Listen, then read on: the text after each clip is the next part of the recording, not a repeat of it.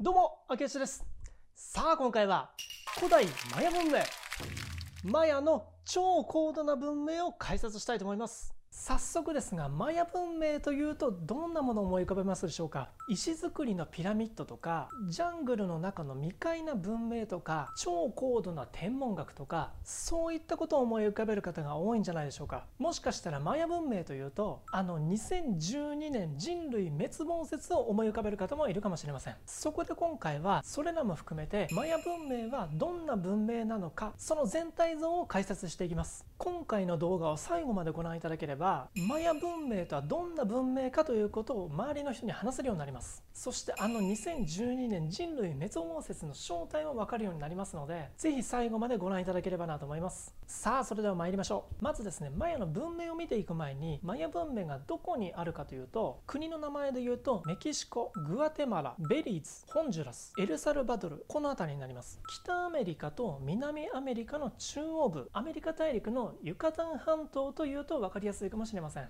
そしてマヤ文明はメソアメリカ文明の一つです。はい、これは前回の動画で世界の古代文明を年代表で解説しました。その中で日本では古代文明といえば世界四大文明と習ってきてますけども、世界にはその他にも古代文明があると。それは実は日本文明もそうですし、エーゲ文明、アンデス文明、そしてこのマヤ文明が含まれるメソアメリカ文明ですね。まだ古代文明の年代表の動画を見てない方は、そちらを先に見ていただくと、より俯瞰的に見れて分かりやすいと思います。そしてメソアメリカ文明はですね、特に同じアメリカ大陸ということで、アンデス文明と混同しがちなんですけれども、アメリカ大陸の中央部、中米に栄えたのがこのマヤ文明を含むメソアメリカ文明。そして南アメリカ大陸、南米に栄えたのがアンデス文明。こういう風に覚えると分かりやすいと思います。はい、それではマヤ文明の内容に入っていきましょう。ではまずはマヤ文明の歴史と文化、こちらを見ていきましょう。まずは歴史としてのの時代なんですが、マヤ文明は紀元前2000年頃から紀元後1600年頃までに栄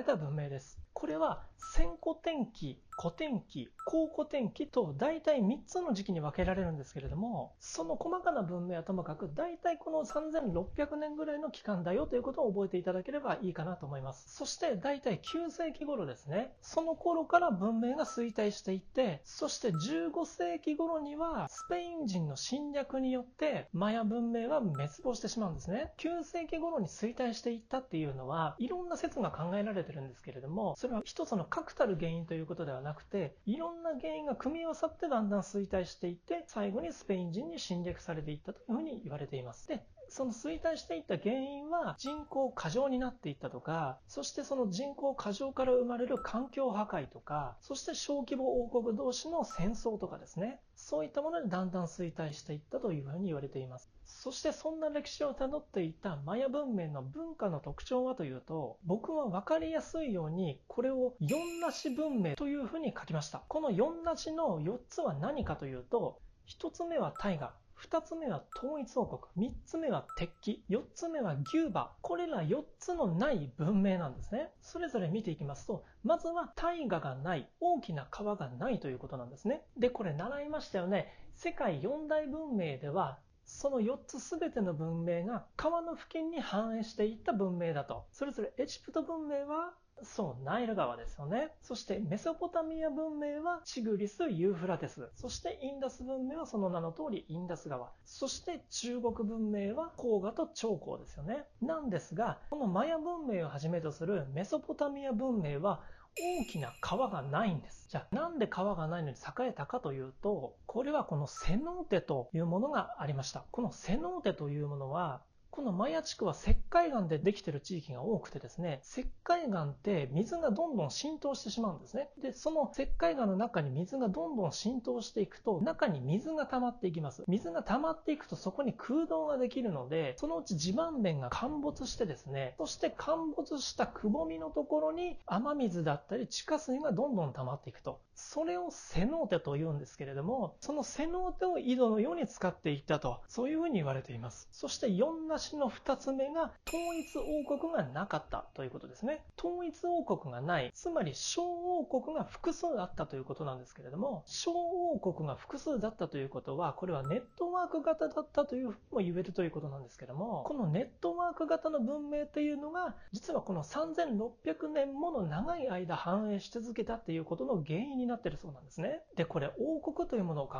えると、王国というのはだんだん発展していて、それが繁栄して、後に衰退していくので、一つの王国であった場合には、そこまで長い期間続くっていうのは難しいということなんですが、小王国が複数あってネットワーク型であったことによって、一つの王国が滅亡したとしても、その他の王国がまだあるわけなので、結果的にマヤ文明という文明単位で見ると、長く繁栄することにつながったと。いうことなんですよね。なので、つまり、統一王国がなかったことによって、社会の多様性が生まれて、そして文明の回復力もあったということなんです。そして4なしの3つ目が鉄器がなかったということなんですけども、これ鉄器がなかったということはすなわち石器だったということなんですね。これは主に黒曜石なんかを打製石器として使っていたんですが、金属として金、銀、銅が出てくるのが大体9世紀頃からということなんですね。ただそれでもあくまで石器が主流ということで、そういった金、銀、銅の金属よりも、あの緑の宝石の翡翠ありますよね。その翡翠の方が貴重視されたというような価値観があったそうなんですね。そして4なしの4つ目が牛馬がなかったということなんです。牛馬がなかったということは、つまり牛とか馬の家畜がいなかったということなんですけども、これはですね、何かを輸送する際にも馬とか牛に引かせるということではないので、つまり人力で輸送していたと。そして家畜がないということは、牛の乳製品とかそういったものがないわけなので、トウモロコシが主流の食文化になっていたということなんですよ。なので、マヤ文明の歴史と文化を一言で言うと、大体3600年ぐらい続いた4なし文明であるというふうに覚えると覚えやすいと思います。ここまで大丈夫でしょうか？では続いて、マヤ文明の世界観。この世界観はまたマヤ文明独特のもので、まず神の存在はというと、マヤ文明は多神教です。これ一神教と多神教とありますよね。絶対的な唯一の神とするのが一神教で、いろんな神がいるっていうのが多神教なんですけれども、このマヤ文明は多神教になります。そして人類のこの大地は海に浮かんでるものというふうに考えられていて、ある時にはワニの背中だったり、そしてある時には亀の甲羅の上に乗ってるというふうに表現されてたということが分かっています。そして世界観として天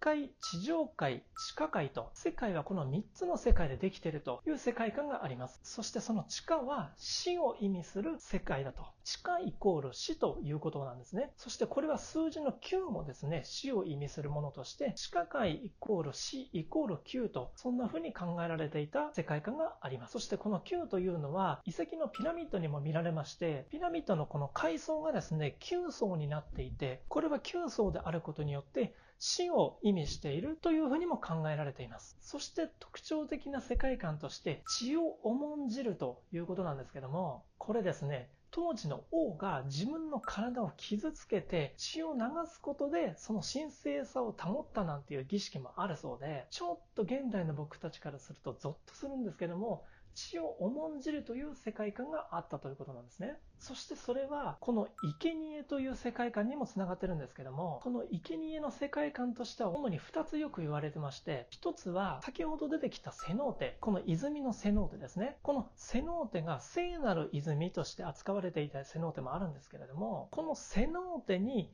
生贄を投げ込むと、そういう儀式もあったそうなんですね。これ、いたずらじゃなくて儀式なんですよ。それともう一つは、遺跡に球技場があるんですけれども、その球技場でですね、ゴムボールを使った球技がされてたそうなんですね。で、これですね、諸説あるんですが、その球技で負けた方のチームのキャプテンが、なんと生贄になると。球技をしてですね、じゃあ負けた方はどっちだと。じゃあその負けたチームのキャプテンは誰だと。で、キャプテンのお前が生贄だと。そういう話なんですよ。そしてその生贄となったキャプテンはですね、なんと首を刈られます。で、これは球技場の壁画にも残ってまして、その刈られた首から飛び散った血が蛇の頭になってるっていう壁画が残ってるんですね。なので、ちょっとゾッとするんですけども、そんな世界観があるんですよ。そしてもう一つの特徴も面白いんですが、これは整形と書きましたけれども、これは王族とか貴族とかがですね、その自分たちの権威性だったり神聖さを保つためにしたことというふうに言われてるんですが、一つ目はですね、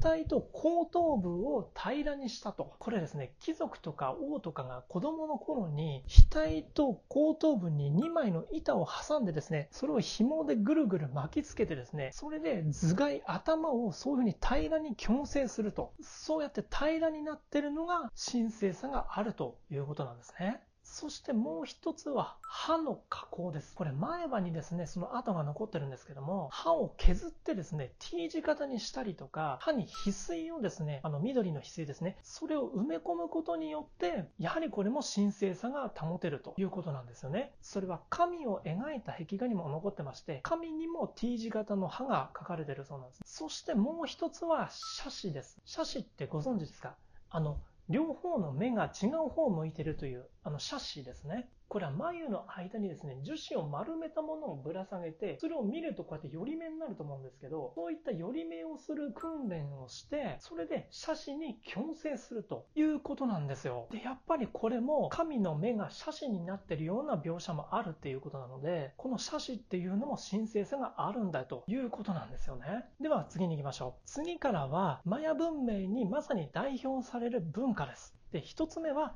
マヤ文字です。マヤ文字の特徴として大きく2つあるんですけれども、1つ目は表意文字と表音文字の両方の性質があるということです。これ表意文字は何かというと、一つの文字で意味が表されるものです。ですから僕たちがよく使っている漢字、これは表意文字です。なので、このマヤ文明の文と名、これは表意文字です。文という文字には、一文字で文書の文という意味がわかりますし、名という字は明るいという意味がありますよね。そしてもう一つの表音文字。この表音文字は音だけの性質を持つ文字でして、これはローマ字とかひらがな、カタカナがそうです。このマヤ文明のマとヤは表音文字です。マだけでも意味がないですし、ヤだけでも意味がないですよね。なので、これが表音文字です。で、このマヤ文字は表意文字としても表音文字としてもどちらの性質も持っているということなんですね。そしてもう一つの特徴が文字素、主字、節字。これで構成されているということなんですけども、文字素というのは、それ以上分解すると意味をなさない最小単位のことを文字素と言いまして、そして主字というのは、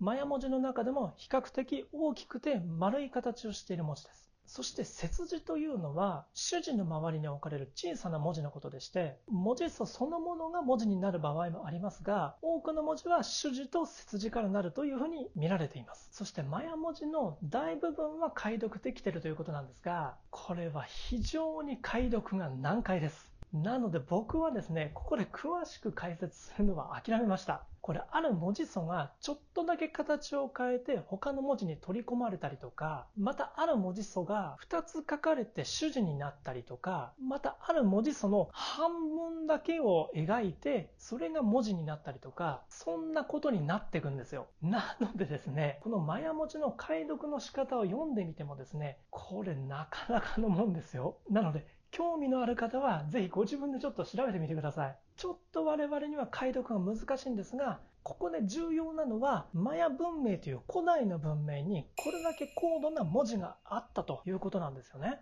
はい、ここまでよろしいでしょうか。それでは次に行きたいと思います。次はマヤ数字です。まず、このマヤ数字のすごいところは、ゼロの概念がすでにあったということなんですね。0という数字は現代の僕たちからすると普通に使ってる数字なんですけどもそれは学校で習うから知ってるだけで数学という歴史の中から見ると0は人類の歴史の中で最も革新的な発見の一つと言われてるそうなんですね。まあ確かに考えてみれば、人類が数字を使うようになっていっても、物を数えるとか、面積を測るとか、そういったことはやっぱり1からスタートするわけですよね。なのでそういったところからは0は不要なわけなので、0が認識できているということは数学の歴史上とてもすごいことなんですね。で、その0はマヤ数字では貝殻模様で表されてます。そして先ほどのマヤ文字に比べれば、このマヤ数字はかりやすいんですが、数字の1は点。で、数字の5は横棒で書かれてるんですね。そして現代の我々が使っているのは十進法というもので、十進法というのは、1、2、3、4、5、6、7、8、9、10と、10までいくと2桁になりますよね。で、このマヤ数字は10進法ではなくて20進法なんです。20進法は1、2、3、4、5、6、7、8、9からいって、16、17、18、19、20と、その20になるときにやっと2桁目になると。なので19までは1桁目なんですね。それが20進法なんですが、これは手足の数が合計で20になることから、マヤ数字では20進法になったんじゃないかと言われてます。で、これは見ていただくのが一番わかりやすいんですが、20進法なので19まではこのように書かれます。これ0が貝殻模様で、1から4は点をそのまま並べる。そして5になると1つの横棒になりまして、そして6から9は5を意味する横棒の上に点を横に並べる。そして10は横棒2本と。これは分かりやすいですよね。こうやって19まではこのように決まっていて、20からは2桁になります。どういうことかというと、2桁のマヤ数字が書かれていたとすると、2桁目は書かれている1から19に20をかけて、1桁目は1から19をそのまま計算するということになります。そして大きい桁を上に書いて、小さい桁を下に書くというルールがあります。なので、例えば、2 2桁で、上の位が1を表す点1個、下の位が6を表す横棒1本と点1個だとすると、上の桁、すなわち2桁目は点1つの1に20をかけるので、1×20 で20。そして下の桁、すなわち1桁目はそのまま6になるので、20足す6で26になるんですね。理解できましたでしょうか？これ3桁以上になるとなかなかですよ。これ現在僕たちが使っている受信法がどれだけ分かりやすいかということが分かると思います。なのでぜひですね、1回20進法をご自分で調べてみてください。すると学校の先生、これ10進法で算数を教えてくれてありがとうと、そういう感謝の気持ちが生まれてくると思います。では続いていきましょう。次はマヤ歴です。つまりカレンダーですね。マヤ歴で覚えていただきたいのはこの4つです。1つ目が365日歴。そして2つ目が260日歴。そして3つ目がカレンダーラウンド。そして4つ目が長期歴。で、まず365日歴はハーブと呼ばれるんですけれども、これは濃厚に使用されていたということなんですね。で、これは完全な365日で、20進法だからやはり20が出てくるんですけれども、20日を1ヶ月として、その20日かける18ヶ月、プラス5日。このプラス5日も最後の19ヶ月目になるんですけども、この19ヶ月で365日ということなんですね。で、これは完全な3 365日なので、季節のズレが生じてしまいます。それはそう、ウルー年ですよね。我々の現在のカレンダーですと365日が通常で、約4年に一度366日になると。いうことなんですけれども、このマヤの365日歴では、このウルー年がないので、だんだんだんだん季節とのズレが生じてしまうんですよね。ただ、マヤ人たちは、その季節のズレも承知した上で、この365日歴を使っていたということなんですよ。そして次が260日歴なんですが、これはツォルキンと言われてまして、これは主に儀礼で使われていたそうなんですね。これは13の係数と20の比で表されてるんですけども、この20の比は一つ一つ意味種とか一句とかそういう20までの名前がついてまして、この13の係数を1ヶ月って捉えると分かりやすいです。なので、最初1日目は1と意味種で1意味種。で、2日目が1と1句で1一句。で、この1の係数の20の日が続いていって、21日目が2意味種となります。それで2のケースがバーッといって、13のケースまでバーッと最後行った時に、また1意味種に戻ってくると。そういう260日歴ということなんですね。そして3つ目がカレンダーラウンド。これは約52年周期なんですけども、これは主に祭儀で使われていたと言われています。このカレンダーラウンドはさっきの365日歴と260日歴を組み合わせて365日と260日の最小公倍数になってるんですね。で、これは計算すると 365×52 イコール 260×73 イコール18,980日イコール約52年と、こうやって約52年で一周期を迎える歴がカレンダーラウンドと言います。そして4つ目が長期歴。この長期歴では暦の単位がありまして、で、これはこちらの表を見ていただくと分かりやすいと思います。これも基本的に20進法になってるんですけども、それぞれ単位に名前がついてまして、金、ミナル、そしてトゥン、カトゥン、バクトゥンと、メラ、メラミ、メラゾーマみたいな感じになってるんですね。で、これ金が1日になってまして、20金で1ウィナル、で、18ウィナルで1トゥン、で、20トゥンで1カトゥン、で、20カトゥンで1バクトンとなるんですね。で、20進法なのでそれぞれ20が基本なんですけども、ウィナルのところだけは20ウィナルじゃないんですね。18ウィナルで1トンになります。これでやると1トンが360日になるので、だいたい1年の365日に近いということで、18ウィナルで1トンとしたというふうに考えられているそうなんですね。そしてこの長期歴の1周期は13バクトンつまり187万2000日イコール約5125年と、これで一周期とされてるんですね。で、この長期歴があの2012年人類滅亡説の発端になってるんですよ。で、これどういうことかというと、この起算日は諸説あるんですが、最も有力視されているのは、紀元前3114年の8月11日なんですね。ここからさっきの13バクトゥン後、つまり187万2000日後の日付というのが、この2012年12月21日になるということなんですよ。で、これを誤った解釈をした人がいて、その誤った解釈で、この日にちが訪れると世界が終わるというふうに広まっちゃったんですよ。これは完全な間違いで、このマヤ歴の中でも長期歴っていうのは循環歴といって我々の1年みたいに循環するものと考えられてるんですね。ただそれを知らない人間が循環するものじゃなくてそこで世界が終わってしまうっていうふうに捉えたのが始まりなんですよ。なのでその日にちの次の日ですね、2012年の12月22日は、これは長期歴の新たな1日目と、つまり我々でいうところの元旦みたいなものなんですよね。なので恐れるどころかですね、実はここはめでたい日だったんですよ。なのでそんな勘違いから生まれたのが実は2012年人類滅亡説だったんですよね。人間の勘違いって怖いですよね。でもこれがあえての人類滅亡説発信だとすると、まあこれ考えた人はなかなかのもんじゃないかなと思いますけどね。はい。ということで、マヤ歴はこの4つを覚えていただければと思います。では、最後行きましょう。マヤ文明のマヤ遺跡。マヤ遺跡って実はたくさんあるんですけれども、ここにはですね、そのマヤ遺跡の代表的なものを4つピックアップしました。この4つを覚えていただけると、大体マヤ文明のことって語れると思います。1つ目は、チチェンイッツァです。そして、このチチェンイッツァの中で有名なのがカスティーヨです。マヤ遺跡といえば、まずこのピラミッドを思い浮かべる方が多いんじゃないでしょうか。このカステイヨは通称ククルカンの神殿というふうに言われてまして、ククルカンっていうのはマヤの中の最高神のことなんですね。蛇の姿をした最高神なんですけれども、この最高神ククルカンを祀ったと言われている神殿がこのカスティーヨです。マヤ文明の代表的な遺跡ですね。そして次のマヤ遺跡がウシュマルです。このウシュマルの通称も素敵です。これは魔法使いのピラミッドと言われてまして、これ土台は楕円形に近い丸みを帯びた珍しいピラミッドなんですけども、これ伝説では魔法使いの卵から生まれた小人が超パワーで一晩で作ったというふうに言われてます。続いてのマヤ遺跡が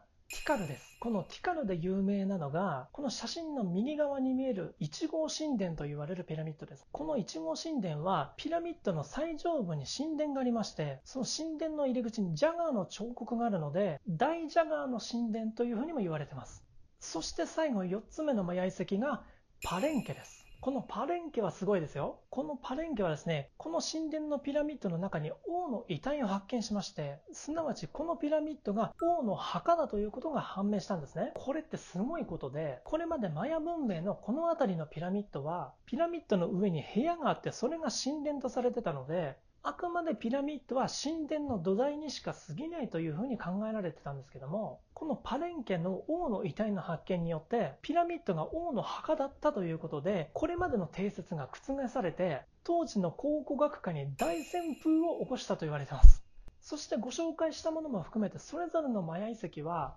その小規模王国の都市として機能してきましたが、小王国同士の戦争によってですね、建築された後、衰退して、そして放棄されていったと、そういう歴史があります。これらの代表的な遺跡については、次回以降の動画でですね、さらに詳しく紹介していきますので、ぜひそちらもご覧いただければと思います。はい、ということでいかがでしたでしょうか？今回はマヤ文明の歴史と文化、そしてマヤの世界観、そしてマヤ文字、マヤ数字、マヤ歴、そして代表的なマヤ遺跡を見ていただきました。古代マヤ文明。それは他の大陸の文明とも交わることがなく独自に高度な発展を遂げた奇跡ともいえる文明ですマヤ文明における小規模王国同士の衝突という歴史はありますが文明という単位で見るとそれはマヤ文明発展という偉業を遂げるための切磋琢磨した証とも捉えることができるのではないでしょうか僕やあなたも